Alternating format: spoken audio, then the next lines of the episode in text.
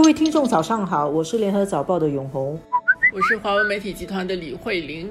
今天我们有一个轻松的话题可以谈，就是正在新加坡上演的电影《木兰》。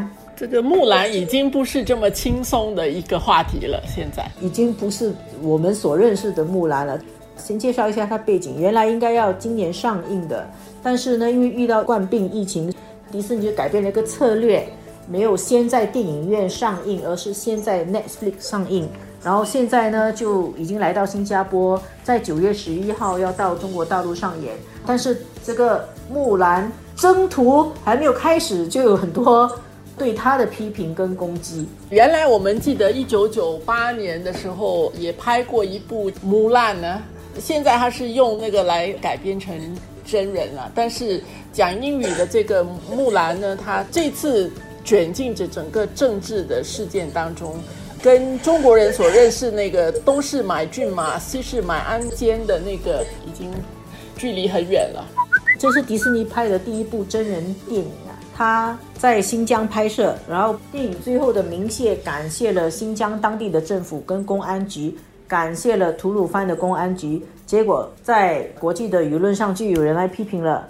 因为在西方的世界里面，他们认为新疆的政府还有新疆当地的公安局对于当地的维吾尔族人进行压迫，包括在那边设立营，限制维吾尔族人的自由，让他们在那边做劳动改造。中国把这个叫做教学培训中心，但是西方人说这个就是集中营，所以。在国际上是一个很大的争议。然后木兰在新疆拍摄，拍摄完了以后，电影最后感谢新疆的政府，还有吐鲁番的公安局，就被维族人骂说你不应该感谢这个压迫维族人的政府。然后还有人权组织说迪士尼在对北京叩头，这个拍摄的过程选点就已经出问题了。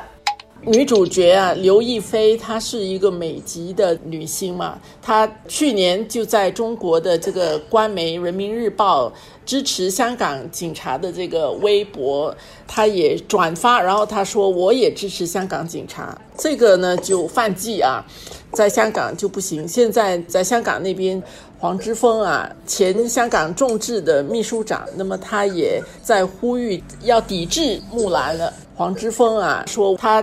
不是陷入地缘政治交火中的受害者啊！如果他无视女性抗议者的苦难，他也不是女权主义的偶像，而是威权主义的象征。因为呢，他特意背叛好莱坞声称要捍卫的价值观。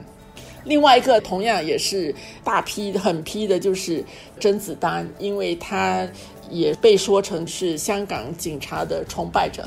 现在。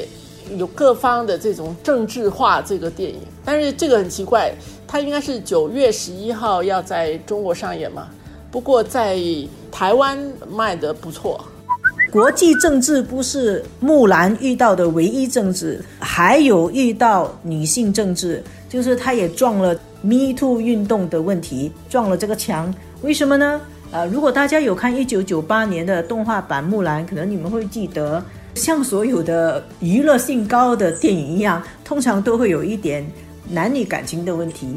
当年的故事里面，花木兰她是和将军李翔产生了感情，然后花木兰对他表明了身份啊，她是女性。结果呢，这个将军就跟花木兰共进晚餐。当时我们看这部电影的时候，很多人看是觉得很正常。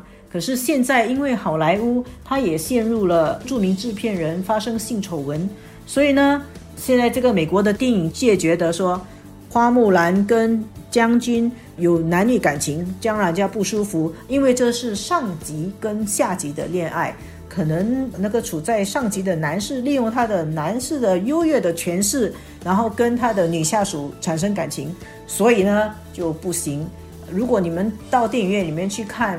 现在的这一版的木兰，原来花木兰崇拜的已经从一个人变成两个人了，一分为二，一个是将军，叫做唐将军，然后呢，花木兰的男朋友就是一个跟他同等级别的士兵，这样子才可以解决 Me Too 的质疑。所以我们看到原来简单的从木兰诗。演变出来的历史上各种版本的花木兰的故事，其实还不只是一九九八年开拍的。我想之前中国自己民间的传统戏曲应该可能也也演过，但是就是美丽的故事有了不同的演绎之后，现在要按着时代的改变，还有时局的这个影响，如果我们说。电影是一个创作的话，其实它有各种各样的因素在影响着它。沿着慧玲刚才讲的，木兰从以前的一首诗到现在，它在每一个时代，因为时代的精神跟时代的价值观不同，就会迫使故事的改编者在继续传送这个故事的时候，要对这个故事进行改造，而每一个改造都代表了这个时代的印记。现在我们的这个时代的印记，很显然就是四个字：泛政治化。